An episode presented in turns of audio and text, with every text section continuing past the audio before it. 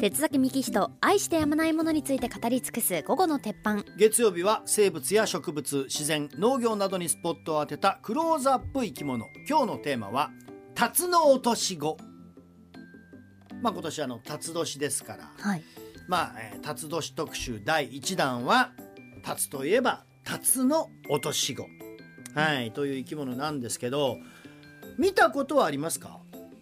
水族館で。うん水族館で見た。あったと思うんですけど、うんうん。はい、あのねそうだね。今普通に海潜っててもタツノオトシゴに会うことってあんまりないね、日本にもいるんですあもちろんもちろん日本にいますよ。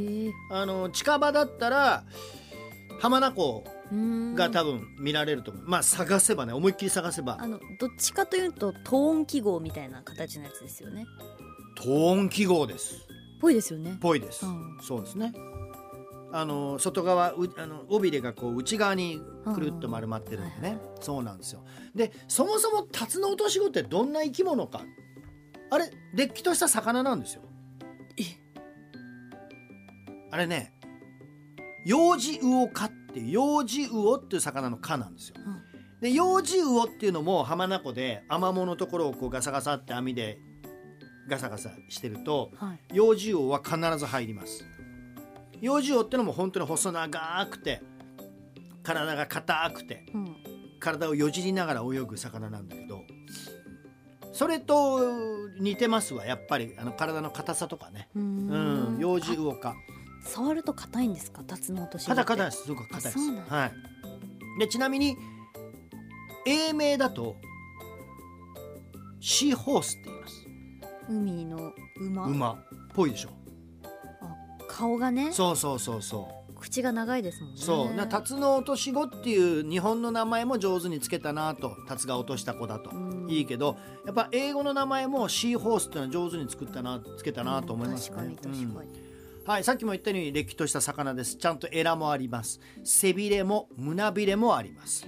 はいただし泳ぎは下手です。さっき堀ちゃんに僕の友達が撮影したタツノオトシゴが泳いでる映像を見見てもらいましたよね、うん、はい。もがいでましたね。そうそう。あの決して上手じゃないです。スイスイというよりかはそうそうそう。あのねこう体をね上下に動かしながらねふんふんふんって泳いでくるんですよね、はい。そうなんですねで尾びれがないんですやっぱりね、うん。尾びれがない代わりにこうぐるっとこう一周してあの長い尾っぽで普段は海藻だとか岩場なんかに巻きついてしのいでいるわけですね、うん。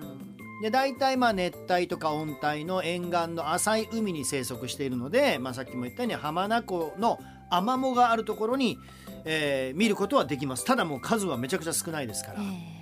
タツノオトシゴってうん、食べられるんですか、あのね食べる人はいないです。ただまあ後で話すけど乾燥させてうん。漢方薬にしてるんですよ。うーん。だから乱獲されてるの実は。へえあそうなんだ。そうなんです。で数が減ってしまった一つの原因が漢方薬としての乱獲なんですね。じゃあ別に鉄崎さんも味とかは知らないですか？いや僕もやっぱさすがにあれを食べようとは思わないしうん。数が少ないからね。まあ、ちょっともうちょっとふえあの家族増やしといでって言ってやっぱ逃がしますね。ううんんまあ可愛い生き物でねもう皆さん分かりますよね。口が尖ってるんですよね。あの尖った口から って吸ってプランクトンなんかを吸い込んで食べています。あもう本当正直に。はい。吸い込んで。はい。へ えもう口がストローだと思ってうください。ん。でなんといってもタツノオトシゴの一番の特徴は何かっていうとオスが出産することです。へえ。はい、オスのお腹には育児脳というものがあってこれつまりカンガルーの袋と同じうんなんですね。でメスはそのオスの袋の中に卵を産み落とします。ほでオスはその受け取った卵をその育児脳カンガルーの袋と同じ育児脳で保護して孵化させるまでオスが子育てするんですよ。で産卵はあくまでメスですよ。うんだけど育児脳へ生まれた卵っていうのはそれでオスはこうお腹が膨れますからだからよくオスが妊娠オスが妊娠って言われる。でもあれはまあ妊娠してるわけじゃなくてただ単に袋の中で子供を育てているという。なるほど。そう。ちなみにメスは卵を産みつけた後は世話一切しないです。へえ。もう卵が外外の世界で生きていけるようになるまでの子育ては全部オスがやってます。あとは任せたっていう。そう。えじゃあ一夫一妻制？これねそうなんですよ。タツノオトシゴはカップル変えないんですよ。へえ。そうなんです。で育児能そうそうさっき言った育児能の中でオスは卵をこう産みつけられるじゃん、うん。で孵化するじゃん？その子供の栄養分となる分泌物もオスが出してますから、一生懸命栄養あるものをオスが分泌させてで育ててパッと外出すっていううね、ん。だからめちゃくちゃイクメンなんですね。もう本当に生き物の世界の中で有数のイクメンですね。タツノオトシゴってのはね。でそれで出産する時はオスがこうあの尾っぽでねあの海藻にこう体を固定しますよね。はい。で体をブルブルブルブルブルブルって震わせながら稚魚を外にファッと出すんだけどこれ僕まだ見たことないんだけど稚魚はもう本当に数ミリほどしかないんだけど親と同じ形してますから。めちゃくちゃ可愛いですよ。それは可愛い。でしょ？はい。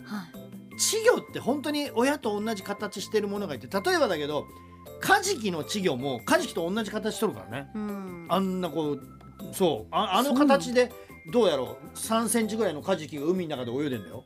めちゃくちゃ可愛くないですか？うん。ミニチュアみたいです。そうそうそう。で、えーその後海藻にまた巻きついたりして親と同じ行動をとるんですね稚魚たちはね、はい。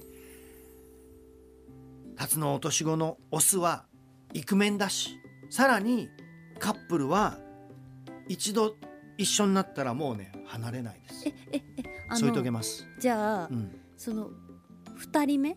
はい。作るにはうん。あのあれですか？その稚魚を放出させた後？うん。じゃないと無理ですよね。そうですそうです。そうです。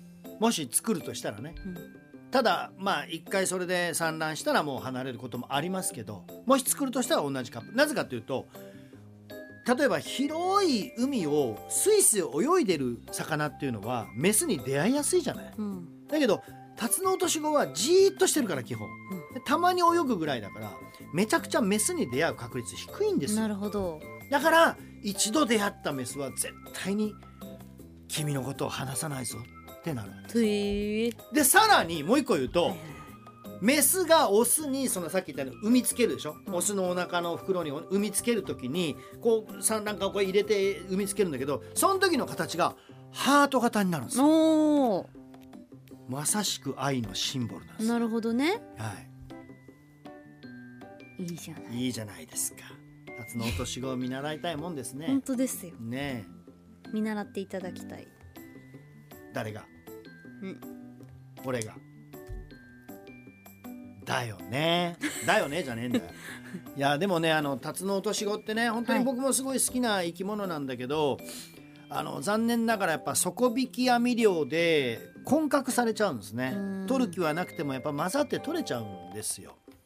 でさらにさっきも言ったように漢方薬として人気があるのでめちゃくちゃやっぱり乱獲が進んでしまいました。はい。なので、えー国際自然保護連合、えーというものがあります。国際自然保護連合はタツノオトシゴを準、えー絶滅危惧種に指定してます。あとワシントン条約にも記載されておりますので取引をするには許可が必要な生き物です。あのーまあちょっと生き方がどんくさいっていうのかな。うん愛すべきどんくさい生き方をしてるんで本当にこう世界的に人間が守ってやんなくちゃいけない生き物の一つだと思います。うん。やっぱ浜名湖のタツノオトシゴなんかはねアマモ場っていうアマモっていう海藻がいっぱい生えてるところがしっかりないと暮らしていけないんで。ということはやっぱりタツノオトシゴを守るためにはアマモ海藻を守るというそこにもやっぱつながってくるわけですね。はい、今日は辰年企画第1弾辰の落とし子のお話でございました。